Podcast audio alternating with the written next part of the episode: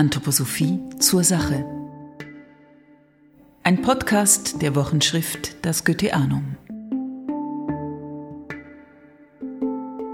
Derzeit nutzen über 5 Milliarden Menschen auf der Welt ein Smartphone. Diese Zahl steigt immer noch an. Im letzten Jahr um 124 Millionen. Was bedeutet das für das Kindsein, wenn man in einer Welt voller nicht sinnlicher Bilder aufwächst? Wenn man früh mehr weiß oder sieht, als man erlebt? Im letzten Jahr erschien der Film Kids on Tech als fünfter Film in einer Reihe zu den Waldorf 100 Festlichkeiten. Der amerikanische Regisseur Paul Zehrer fängt darin die vielen erziehungs- und medienpädagogischen Fragen der Gegenwart ein. Ich spreche mit dem Co-Produzenten Henning Kulak-Ublik aus Deutschland darüber. Mein Name ist Franke Henn, ich bin Redakteurin bei der Wochenschrift Das Goetheanum. We're in this vast experiment now with our own children. They all have their phone. My brothers play Fortnite. That's all they want to do when they come home. Not anymore. Anymore. Now I want this app. Now I want this app. Now I want this app. We are grappling with significant changes to our culture and how we live without understanding the core underlying science of it. In here, there are about 1 million billion connections, and they change whenever you use your brain. As parents, we have to ask what is being lost and what is being gained. Es freut mich, dass Sie Zeit haben für dieses Interview heute. Ich hatte den Film Kids on Tech tatsächlich schon, ja, ich glaube, bei diesem Preview-Ereignis ähm, gesehen und ich fand es sehr erstaunlich, wenn ich das so ein bisschen wahrheitsgetreu sagen darf, dass aus der Waldorf-Ecke nicht nur Waldorf-Ecke, aber auch ähm, doch starke Beteiligung durch Sie und den Bund, dass da so etwas Modernes bei rauskommt. Ich habe eigentlich sonst eher so eine ein bisschen behäbig. Behäbige, äh, genau. genau. Ja, Gewohnheit wahrgenommen da mhm. in den mhm. Medien, was einfach manchmal sehr vorbeigeht an der Sprache, die vielleicht der Rest der Welt eigentlich mhm. eher miteinander spricht.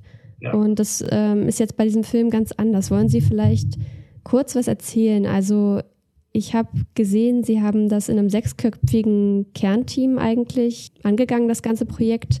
Wie ist es überhaupt dazu gekommen? Also vielleicht sage ich kurz was zu dem, zu dem Regisseur Paul Zira. Mit dem habe ich ja schon vier andere Filme gemacht. Also wenn Sie, wenn Sie auf die Seite waldorf-100.org gehen oder auf unsere neue Seite steinerwaldorf.world, da finden Sie, da finden Sie diese Filme. Und äh, das war damals ja der Auftakt eigentlich zu diesem ganzen Waldorf 100 Festival.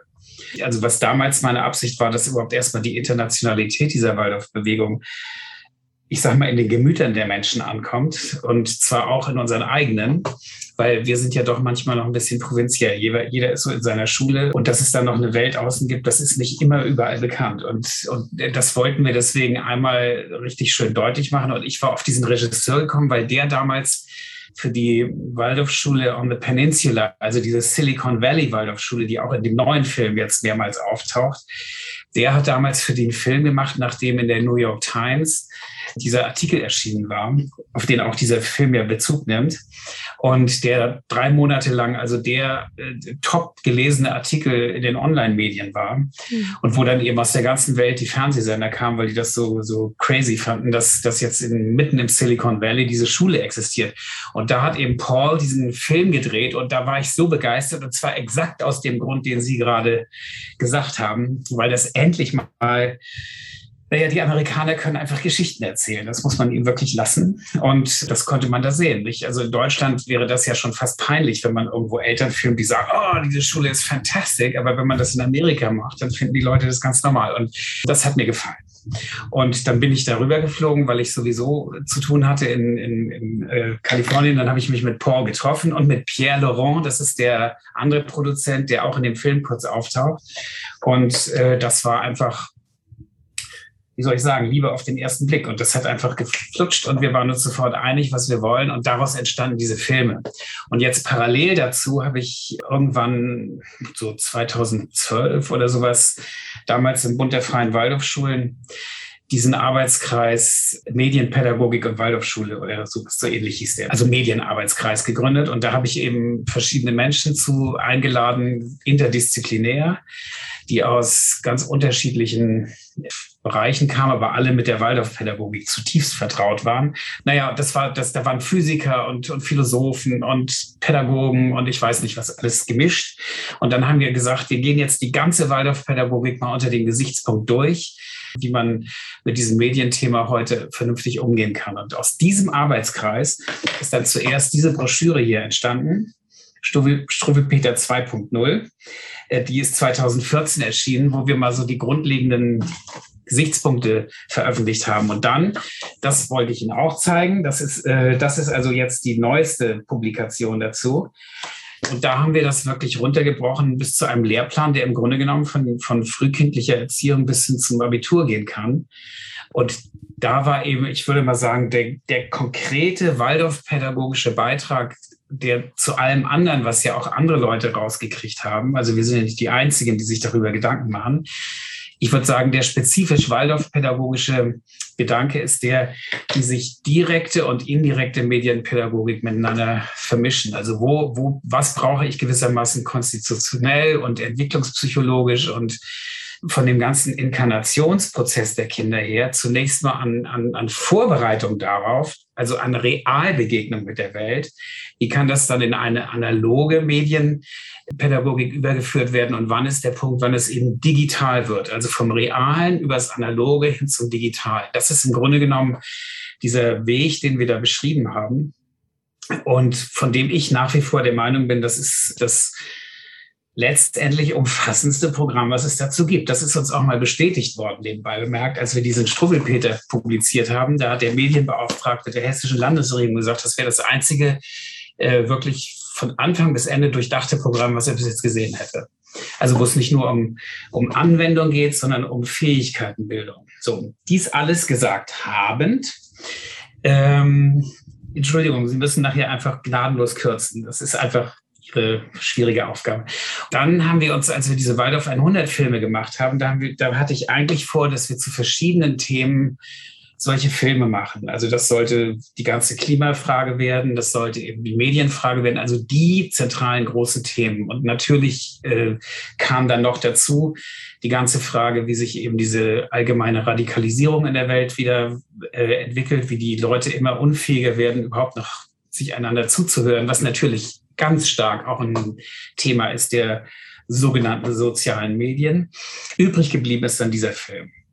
Und den hatten wir eigentlich so geplant, dass der 2019 fertig sein sollte zum Jubiläum. Das hat aber nicht geklappt, weil der extrem aufwendig herzustellen war. Und dann kam Corona und dann konnten wir wieder von vorne anfangen, weil natürlich klar war, man kann einen Film über Medien nach Corona nicht genauso machen wie vor Corona, mhm. weil die Erfahrungen einfach viel weitergehen. Und deswegen, das war schon sehr, sehr, sehr aufwendig und hat einfach viele Jahre gedauert, bis er dann soweit war.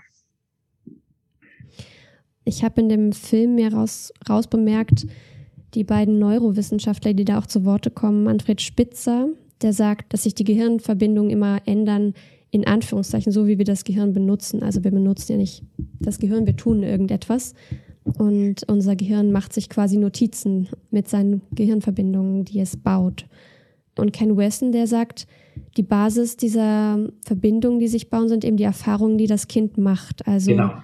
Kindergehirne, weil sie ja noch so im Aufbau sind und so tätig diese Verbindungen schnell herstellen und lernen wollen. Also die Kindergehirne sind eigentlich wört, wörtlich um, on fire, wie er sagt. Also sie ja, sind, genau. stehen im Feuer, sie sind die ganze Zeit tätig, um sich in dieser Welt zurechtzufinden, zu lernen und eigentlich ein repräsentatives Bild der Welt in ihrem Hirn aufzubauen. Und wenn sie also ein repräsentatives Bild der Welt aufbauen, aus Ihren Erfahrungen heraus, was passiert dann, wenn man jetzt regelmäßig vor dem Bildschirm oder äh, irgendeinem digitalen Medium sitzt als Kind? Remolago, der hat das sehr schön formuliert. Diese, oder der hat eine Antwort auf die Frage, die Sie eben gestellt haben, mal ganz anders geantwortet. Der hat nämlich gesagt, ihm, mach, ihm macht gar nicht so sehr Sorge, was passiert mit den Kindern, wenn sie vor den Geräten sitzen, sondern ihm macht Sorge, was verpassen die Kinder, wenn sie vor den Geräten sitzen. Und das fand ich eine tolle Art, das zu beschreiben, weil man kann jetzt natürlich alles Mögliche sagen über die Fixierung der Augen und dass die sich nicht vernünftig bewegen können und so. Das ist alles richtig. Aber der entscheidende Punkt ist natürlich, dass die Kinder gerade dadurch, dass sie eben zunächst mal sich eben haptisch mit der Welt auseinandersetzen, dass sie über ihre Sinne sich mit der Welt auseinandersetzen, dass sie dadurch eben diese Realbeziehung zur Welt aufbauen. Und wenn man diesen Medienbegriff ein bisschen weiter fasst, der, äh, also diese, im Moment wird ja der Medienbegriff Begriff total verengt auf die elektronischen Medien. Wenn man den einfach weiterfasst, dann ist es ja so, dass ich eben in dem Moment, wo ich dem Kind, wo ich einem Kind eine Geschichte erzähle oder später aus einem Bilderbuch diese Geschichte wiedererzähle, dann ist das natürlich Medienpädagogik, weil das Kind dann lernt, oh, aus diesen Bildern, aus diesem Buch kommt immer wieder die gleiche Geschichte raus. Und dann passen die ja auch auf, dass man auch ja nicht irgendein Wort verwechselt gegenüber dem, wie man es selbst mal gemacht hat. Und, oder sie können ein vierjähriges Kind sehen, was irgendein Gesangbuch durchblättert und bei jedem Bild, was da ist, das Lied singt. Das liest das Kind. Aber es liest eben bildhaft. Und so könnte man weitermachen. Und es ist also, es ist ja im Grunde genommen unter einem Waldorf-pädagogischen Aspekt ist ja immer der Weg derjenige, dass man etwas tut. Das heißt, dass man seinen, seine Willenskräfte aktiviert, dass man das dann durchfühlt oder man kann auch sagen, dass man eine ästhetische Beziehung zur Welt herstellt. Also wenn ich etwas tue, dann habe ich eine handelnde Beziehung zur Welt. Wenn ich es durchfühle, wenn ich meine Gefühle als Wahrnehmung Organ umschule und nicht nur mich selber fühle, sondern damit die Welt abtaste, also in eine, in eine ästhetische Beziehung zur Welt trete, dann gibt mir das die Grundlage für ein, für ein vernünftiges Urteilsvermögen. Und wenn ich dann lerne, die Dinge zu denken, die ich da erfahre, dann habe ich ein selbstständiges Denkerlebnis. Also es geht darum, dass die Kinder eben diese Erfahrung haben, ich kann etwas tun mit meinem Körper, mit meinem Willen ich kann etwas über die Welt erfahren, über meine Gefühle, wenn ich nicht nur bei mir selber bleibe. Und ich kann das, was ich erlebe, wirklich selbstständig denken. Dann haben Sie dasjenige, was man braucht, um beispielsweise auch digitale Medien zu benutzen. Wenn jetzt Kinder von Anfang an davor sitzen, oder sehr früh und sehr viel davor sitzen, dann machen sie diese Erfahrung nicht, weil sie Sie kriegen ja immer Fertigprodukte, fertige Bilder, fertige Urteile, fertige Assoziationen über die ganzen Links.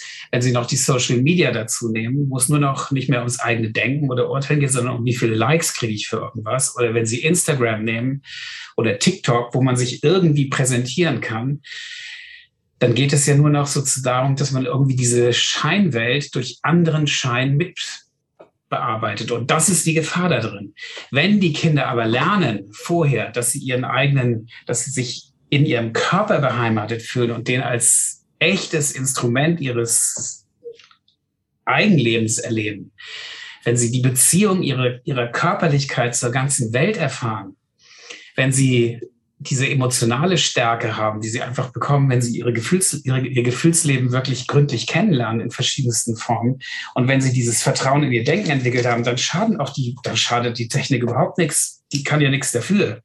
Dann ist es so, dass die Kinder es dann eben nutzen können. Und dann ist die Frage, wie kann man sie da so hinführen, dass sie das immer besser können? Also die Frage ist gar nicht so sehr, dass diese Technik an sich schlecht ist, sondern die Frage ist, wie führe ich die Kinder so dahin, dass sie die die Kompetenzen oder die Fähigkeiten, die sie brauchen, um das vernünftig nutzen zu können, dass sie die wirklich verfügbar haben.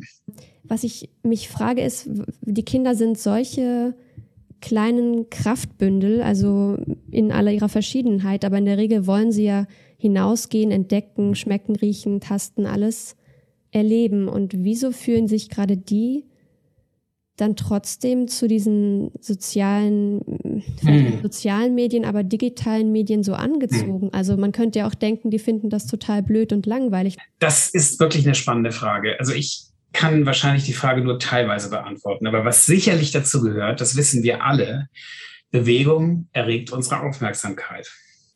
Wenn Sie das mit dem Gehirn äh, in Beziehung bringen, das ist das limbische System, was immer reagiert auf Bewegung. So funktioniert alles heute in der Medienwelt, dass es immer Bewegung macht. Und wenn es ist, dass es Slide, Slider durchs Bild laufen lässt oder dass die Bilder ein bisschen sich bewegen, also Bewegung erzeugt Aufmerksamkeit. Und das ist bei Erwachsenen so, das ist bei Kindern so, das ist aber auch nebenbei bemerkt bei Reptilien so. Also das ist eine bestimmte Schicht unseres, unseres Bewusstseins, die ist unterhalb unserer Wachbewusstseinsebene, die einfach auf Bewegung reagiert. Das ist ganz unabhängig von irgendeiner Weltanschauung. Da können Ihnen jetzt, also die, also die Hirnforscher lange Geschichten drüber erzählen und die Evolutionstheoretiker ebenfalls. Aber Tatsache ist erstmal, es ist so. Und äh, das heißt, das ist schon mal ganz klar, dass man darauf reagiert. Und jetzt ist es natürlich so, dass wir Menschen Bilder, wir sind bilderhungrig, in unserer Zeit nochmal ganz besonders stark wir eigentlich leben wir von Bildern und wir erzählen uns Bilder und diese Bilder sind es, was uns äh, eigentlich in eine Beziehung zur Welt treten lässt. Das sind fast immer Bilder. Wenn Sie solche wunderbaren Geschichten nehmen wie von den Brüdern Grimm, diese Märchen für Kinder, das sind ja auch unglaublich starke Bilder.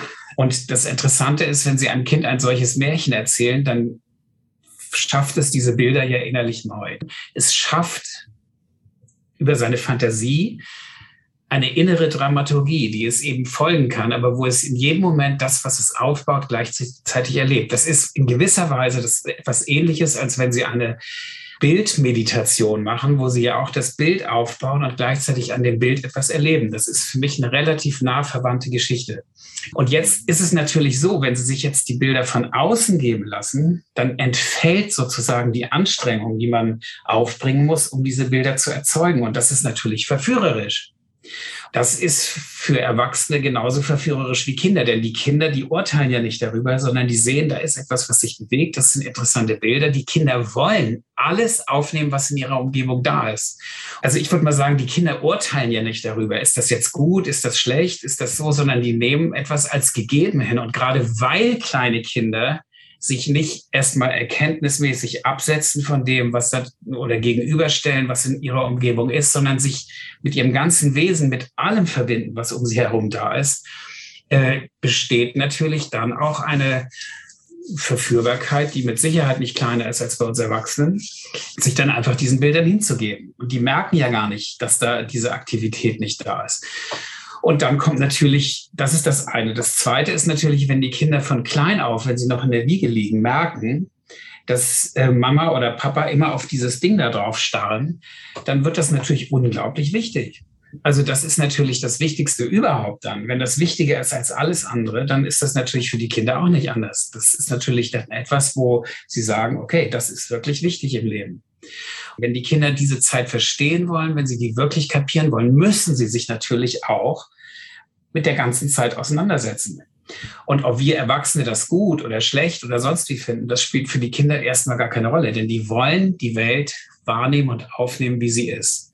Und deswegen ist halt für uns Erwachsene die große Herausforderung zurzeit die, dass wir eben nicht mehr diesen Erfahrungsvorsprung haben, den wir in anderen Bereichen haben. Wir, wir haben nicht seit vielen Generationen geübt, wie man, wann man ein Kind zu welcher Zeit, in welcher Form mit diesen Geräten und so in Verbindung bringt oder mit diesen Techniken, sondern wir sind selber in der Situation, dass die uns völlig überwältigen ich habe das gemerkt, äh, früher hatte man Zeit. Wenn man sich früher verabredet hat, dann hat man gesagt, okay, wir treffen uns irgendwann am Vormittag. Und dann hat man sich irgendwo zusammengesetzt oder man hat ein teures Telefonat geführt und dann hat man Zeit gehabt miteinander. Und dann, äh, seit diese Kalender existieren auf dem iPhone und elektronisch, seitdem taktet man seinen Tag ja in Viertelstundenrhythmen oder man hat dann da noch fünf Minuten Zeit dazwischen und dann, und plötzlich ist man total gehetzt. Das kommt, weil wir es erstmal von dieser Technik überwältigt worden. Und jetzt lernen wir langsam, langsam, langsam, dass man äh, so ein Digital Detox zwischendurch mal machen muss oder irgend sowas. Und das lernen wir aber langsamer, als die Kinder mit diesen Techniken konfrontiert sind. Und deswegen werden die davon überwältigt. Und das finde ich äh, eigentlich gar nicht so furchtbar erstaunlich. Es geht nicht darum, dass man das alles verbietet und zurückweist, sondern es geht darum, dass sie genügend viele andere Erfahrungen machen, die ihnen ermöglichen, damit umzugehen. Also letzter Satz dazu, wenn Sie die bei den anthroposophischen Leitsätzen von Steiner den allerletzten Leitsatz nehmen. Der spricht ja davon, dass wir Menschen dass wir, also jetzt äh, mit meinen Worten, das ist jetzt nicht wörtlich zitiert, äh, dass wir in dem Maße, wie wir durch die Technik in das reingehen, was er das Untersinnliche nennen, in uns die Kräfte entwickeln müssen, dass wir das Gegengewicht bilden können, indem wir uns eben zu einer höheren was er dann das Übersinnliche nennt, zu einer übersinnlichen Erkenntnis durchringen. Das heißt, wir müssen diese Balance herstellen und das ist total richtig. Und das ist genau, wobei wir den Kindern helfen müssen, dass sie diese Balance herstellen. Nicht indem sie jetzt meditieren oder sowas, sondern indem sie sich mit allem, was sie haben an Sinn, Sinneskräften, an Bewegungskräften, an Aufmerksamkeitskräften, an, an Begeisterung, an Freude und so weiter mit der Welt, mit anderen Menschen erstmal verbinden können. Und dann muss man ihnen nach und nach zeigen, wie sie diese Kräfte eben auch anwenden können, was weiß ich, auf wie vielen Gebieten. Aber das ist eine Frage der, der individuellen Entwicklung und es ist eine Frage der auch sicherlich altersspezifischen Entwicklung der Kinder. Jetzt haben Sie mehrmals Medienpädagogik erwähnt. Das richtet sich ja schon an den Unterricht der Kinder. Aber wer zeigt den Kindern denn diese, äh, also wer hm. macht diese pädagogische Geste, wenn die Eltern und Großeltern oder Tanten und Onkel alle überfordert sind mit ihren eigenen ähm, Zeitplänen und Mediengeschichten? An wen also richtet glaub, sich da so ein bisschen Ihr Appell? Ja, also erstmal eigentlich an, an, uns alle, dass wir mal mit offenen Karten spielen und dass wir uns nicht irgendwas vormachen, sondern dass wir erstmal uns gegenseitig zugestehen, dass wir, dass wir da alle Suchende sind. Und zwar nicht nur irgendwie, dass es da nicht irgendwelche Wissenden gibt, sondern dass wir alle in diesem Experiment drin stehen. Und dann ist es, glaube ich, wichtig, dass man sich bestimmte grundlegende Gedanken zu eigen macht, wie sie beispielsweise eben in diesen Broschüren, die ich da eben hochgehalten habe, äh, dargelegt werden. Da sind schon aus meiner Sicht sehr tragfähige konzeptionelle Ideen enthalten. Und ich denke mal, in einem schulischen Rahmen und im Kindergarten oder sowas, das sind wunderbare Orte, wo man sich miteinander darüber austauschen muss. Ich finde, die Waldorfschulen also alle Schulen, aber jetzt mal ganz besonders die Waldorfschulen, die für sich ja immer in Anspruch nehmen, dass sie die Kinder auf die Zeit, in der sie leben, vorbereiten wollen und nicht, ich sag mal, auf eine Zeit, wie wir sie gerne mal gehabt hätten, äh, wie sie sowieso nie war. Wenn man, wenn man diesen Anspruch hat, den haben wir. Und dann wird immer gern die Straßenbahn von Rudolf Steiner zitiert, dass er gesagt hat, kein Kind soll von der Waldorfschule gehen, äh, der nicht weiß, wie, das nicht weiß, wie eine Straßenbahn funktioniert, kann ich nur recht zustimmen, aber oder ein Tram heißt es bei Ihnen da, glaube ich. Inzwischen gibt es auch noch Computer. Und deswegen brauchen die Waldorfschulen ein Medienkonzept. Und das, wie gesagt, das, das ist in, in, in Grundzügen ist das hier drin. Bis hin zur Hardware. Das muss natürlich auch ständig weiterentwickelt werden.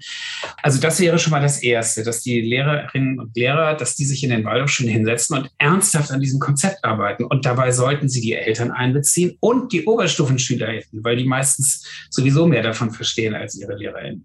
Also das ist schon mal das Erste, dass wir das Thema wirklich zu dem, einem der, der drei Megathemen machen, die, die bearbeitet werden müssen.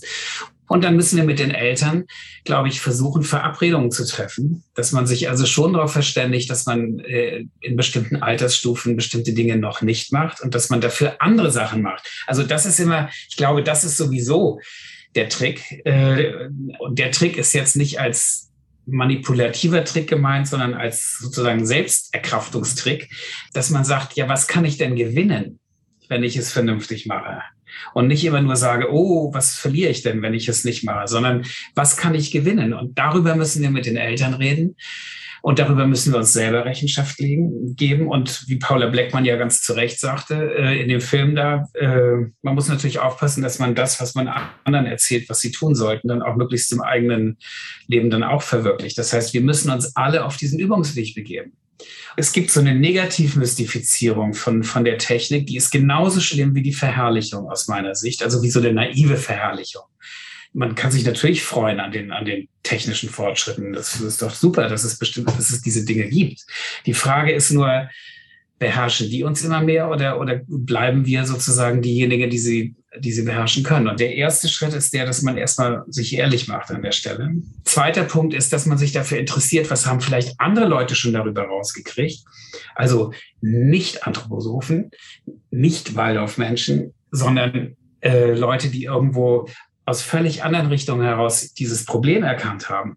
Drittes ist, dass man mal guckt, was gibt es denn schon an Best-Practice-Beispielen? Es gibt im Rahmen von Waldorfschulen richtig fantastisch gute Sachen, die da der, im Oberstufenbereich schon gemacht worden sind mit äh, dem Einsatz von diesen Medien. Wirklich unglaublich gute Sachen. Kann ich Ihnen, wenn Sie nachher noch können, gerne ein Beispiel geben. Oder man kann sich zum Beispiel, warum soll man nicht in der fünften Klasse den Kindern zum Beispiel jedes Kind bekommt einen Zettel und einen Briefumschlag und dann oder mehrere und dann kann es an alle anderen KlassenkameradInnen irgendwelche Briefchen schreiben. Und dann kommen die in diesen Briefumschlag, dann wird der Name drauf geschrieben, dann wird der zugeklebt, dann wird das in der Klasse verteilt. Und dann machen wir alle die Briefumschläge auf und dann werden alle Briefchen draußen an der Wand äh, aufgehängt, sodass jeder lesen kann, was wer wem geschrieben hat. Das ist ein geschützter Raum das muss man den Kindern natürlich erklären. Und wer sagt, um Gottes Willen, mein Brief darf da unter keinen Umständen hin, das muss man natürlich respektieren. Aber auch diese Erfahrung ist dann schon toll. Und dann kann man den Kindern ein bisschen erklären, wie funktionieren soziale Medien und was ist Cybermobbing. Und äh, das heißt, man kann anknüpfend an Erfahrungen, die die Kinder schon gemacht haben, kann man ihnen erklären, wie das auf einer anderen Ebene funktioniert. Also mit solchen Instrumenten kann man, kann man sehr, sehr viel machen und erreichen. Und ein, ein anderes Beispiel vielleicht, das erzählte mir ein Kollege, der hat ein Hörspiel gemacht mit äh, Kindern. Die wollten eigentlich nur so einen Biobauernhof mal irgendwie per Hörspiel, äh, Demeterhof, glaube ich, äh, irgendwie präsentieren. Und dann haben die sich da in ein Schwein verguckt. Und dann haben sie die Geschichte von einem Ferkel, Ferkel sein, dem Dasein eines Ferkelchens, bis hin zur Metzgertheke, haben die dann da ein, ein Feature draus gemacht.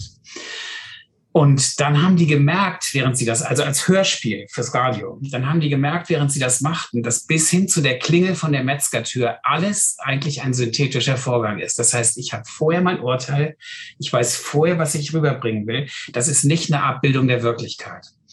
Und ähnliches hat der gleiche Kollege dann mit dem Fernsehen gemacht oder die waren im, im Landtag von Nordrhein-Westfalen haben eine Landtagsdebatte mitgemacht und hatten dann Richtmikrofone, die waren technisch bestens ausgestattet, haben dann Richtmikrofone gehabt und haben auch die Kommentare von den Abgeordneten aufgenommen.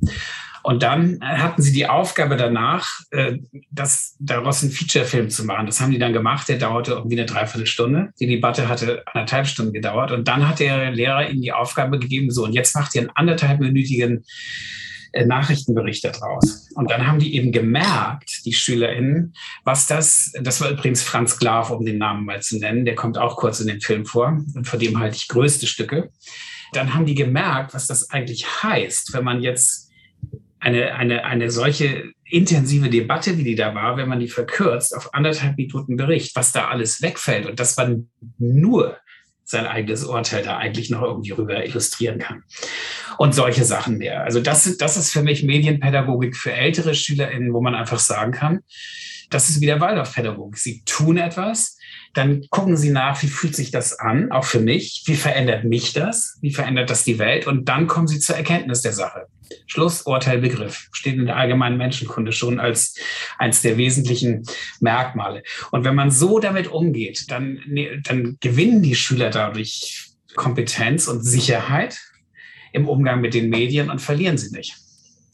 Franz Glave ist ja auch derjenige, der ähm, Bezug nehmend auf diese Formulierung, die Technik oder jedes Smartphone, jedes digitale Medium ist ja eine Blackbox, also eine schwarze Kiste für die Kinder. Sie können überhaupt nicht wissen, was eigentlich passiert in dieser mhm. Kiste. Sie machen auch eigentlich nichts, weil sie das Drücken eines Knopfes ist noch keine Handlung im eigentlichen Sinne. Genau. Dass eigentlich das Drücken von Knöpfen keine Fähigkeit ist, sondern nur die Intelligenz der Softwareentwickler, sagt er da, genau. Der Softwareingenieure unter Beweis genau. stellt, so sagt genau. es Franz Klav. Und ja, genau. vielleicht können Sie für die jüngeren Kinder, also es wird ja auch der Vorschlag gemacht in dem Film, man könnte nicht jetzt nur Medienpädagogik, sondern auch Technikunterricht analog eigentlich stattfinden lassen. Ja. Also das, was digital ist, ähm, wie zum Beispiel Codierung, analog lernen. Auch ja. schon nicht nur für Pubertierende, sondern schon früher für die jüngeren Klassen. Gibt es da noch andere Beispiele, die Sie konkret machen können? Ich glaube, wenn, wenn man zum Beispiel, wenn man, wenn man Kinder in der, in der dritten Klasse schon daran gewöhnt ist, sich gegenseitig erzählen, was für ein Buch sie gerade lesen oder was ihnen gerade jemand vorliest. Und die sozusagen lernen, darüber ein bisschen zu erzählen. Dann bekommen die Kinder schon so eine Art von erstes Gefühl dafür, wie man eigentlich eine Art von Urteilsfähigkeit entwickelt in Bezug auf das, was man liest. Das kann man weiterführen, dass man eigentlich eine Art Quellenkritik dann übt mit denen. Das kann man machen, indem man sich, was weiß ich, ein altmodisches äh, äh, Brockhaus irgendwo organisiert. Kann man sich hinstellen, dann kann man mit den Kindern üben, dass man sich äh, Informationen raussucht. Dann kann man diese Querverweise angucken und dann verstehen die Kinder im Grunde genommen, wie solche Links funktionieren. Das kann man dann später sozusagen algorithmisch erklären. Oder Sie können im Physikunterricht natürlich mit den Kindern, die sagen wir, die brauchen natürlich erstmal die Elemente, also in der, gerade in der Mittelstufe würde ich sagen, ist das in der Physik noch ein bisschen zu früh. Aber wenn man dann also anfängt, Dampfmaschinen zu bauen oder sowas, dann ist es auch nicht mehr so ein Riesenschritt, dass man in der Elektronik dass man dann eben Schaltungen, Relais und solche Dinge baut und dadurch die Technologie der Sache versteht, die dahinter steckt. Und das muss aber dann ergänzt werden natürlich, dass man sich mathematisch zum Beispiel mit dem dualen System auseinandersetzt oder auch mit dem Hexadesimalsystem. Das heißt, dass man guckt, wie in unterschiedlichen Kulturen unterschiedliche Rechen Methoden angewandt wurden. Und dann kann man immer gerade in diesem dualen Denken, das ist ja was Paula Beckmann mit dem Code da zeigt in dem Film, da kann man natürlich dann gucken, was dieses Null und Eins bedeutet. Man kann das auf ganz, ganz, ganz vielen Feldern machen. Ich finde die Reihenfolge hilfreich, wenn man sozusagen immer ausgeht von etwas, was sozusagen haptisch zu fassen ist und es dann nach und nach in diesen Abstraktionsprozess, der eben in der Technologie ja auch vorhanden ist, dass man das dann dahin führt. Aber das hängt dann von der Entwicklung der Kinder ab, das hängt von dem das hängt auch von dem ab, was man selber kann, würde ich mal sagen. Also das muss man ja selber erstmal verstehen. Also man kann ja im Grunde genommen schon, wenn man, wenn man, wenn man Mikado spielt, dann ist das ja schon so ein Verfahren, wo die Kinder eben so einen Sortiermechanismus dann haben können und wo sie sowas lernen, dass ich denke mal, alles, was man zunächst mal tut, wo man über seine Bewegung und über sein Urteilsvermögen sozusagen eine Sicherheit bekommt im, im Auswählen und im ja, man muss schon sagen, urteilen, dann das ist eine gute Voraussetzung. Und dann kann man eben, das würde ich sagen, das sollte auch in jeder Schule irgendwie geguckt werden, was haben wir für Möglichkeiten und wie können wir das eben altersgemäß machen. Also das mit diesem Codieren, das ist ein schöner Weg, ähm, wenn man das mit jüngeren Schülern macht. Aber ich bin jetzt gar nicht unbedingt so sicher, dass das jetzt schon der allein selig machende Weg ist. Also das, das, das, das ist eine gute, tolle Sache, wenn man das mal ausprobiert. Äh, aber der Transformationsschritt ist dann halt der, dass man es dann nachher im Programmieren erkennt. Können Sie noch ein bisschen auf der globalen Ebene jetzt durch das, was Sie in den letzten Jahren mit dem Filmprozess auch gelernt haben, unseren Blick erweitern? Also interessant ist, dass in, in China jetzt gerade äh, das radikal eingeschränkt worden ist. Die Kinder haben nur noch ganz bestimmte Zeiten, in denen sie überhaupt Zugriff haben auf Computer und Smartphones. Das, das sind nur noch ganz kurze Timeslots. In äh, Südkorea gibt es schon länger ein Gesetz, das, äh, was das sehr stark einschränkt. Das heißt, dass die Kinder nur noch eine bestimmte Anzahl von Stunden pro Tag überhaupt äh, Zugang zu den Smartphones und so weiter haben. Das sind irgendwelche Techniken im Hintergrund. Das weiß ich jetzt nicht im Detail, aber ich weiß, dass das schon länger so ist, dass die also solche Restriktionen für Kinder und Jugendliche eingeführt haben. Das heißt, gerade in den Ländern, also jetzt Südkorea, was ja total medienaffin ist, da haben die das eingeführt, weil sie gesehen haben, dass die Kinder so stark davon eben gefangen genommen werden. Das ist so dieses Extrem. Auch so ein Beispiel, was ich einfach gerne erzähle aus den USA wo eben bei dem, wo die, wo die Kinder in dieser Zeit, wo sie gar nicht irgendwie miteinander Kontakt haben durften oder auf dem Schulhof weder in geschlossenen Räumen singen durften, noch laut sprechen durften, noch irgendwas. Da gibt es eben eine Schule, wo die sich dann auf dem Schulhof die OberstufenschülerInnen getroffen haben, zusammengesetzt haben da durften sie miteinander reden, laut und singen und solche Sachen. Und dann haben die aber gesagt, okay, äh, dann lass uns doch jetzt mal einfach mit Fingerspielen wieder anfangen, Oberstufenschüler. Und dann haben die das eine Weile gemacht. Und dann kamen sie auf die geniale Idee, dass sie gesagt haben, wenn wir jetzt sowieso nicht miteinander reden dürfen, dann lass uns doch die Taubstummensprache lernen. Und dann haben die, dann haben die sozusagen ihre körperliche Geschicklichkeit, ihre haptische Intelligenz, ihre, die Intelligenz ihrer Hände und natürlich die Intelligenz von ihrem äh, Gehirn, was ja wie gesagt, die Gedanken nicht hervorbringt, sondern dass wir benutzen, um zu denken und andere Dinge zu tun. Das ist ja auch, was in dem Film beschrieben wird. Also nicht das Gehirn denkt, sondern indem wir denken oder indem wir wahrnehmen, indem wir Sinneserfahrungen haben, bilden sich die Gehirnstrukturen aus, die wir dann nutzen können.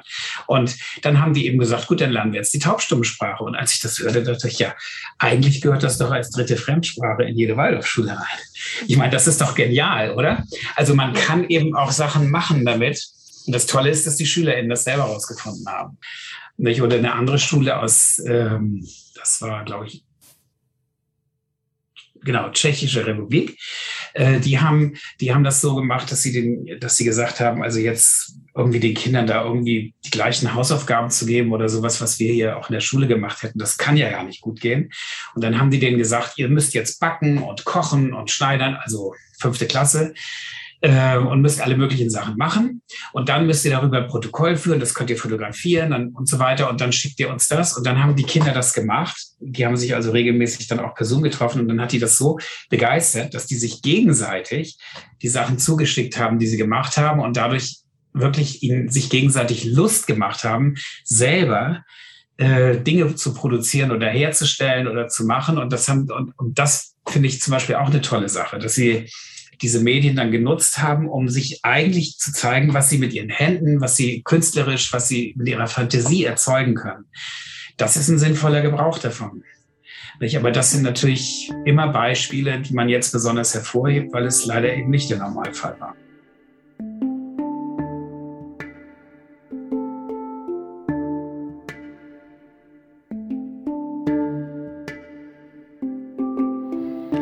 Wenn dir der Podcast gefallen hat, vergiss nicht zu abonnieren.